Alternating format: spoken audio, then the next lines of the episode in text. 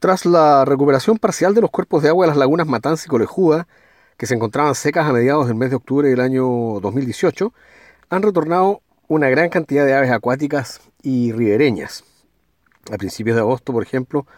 nuestros funcionarios lograron identificar a dos cisnes de cuello negro, una especie que hace más de siete meses no figuraba en los censos, lo cual es una muy buena noticia, ya que es una de las aves más reconocidas y emblemáticas de la unidad.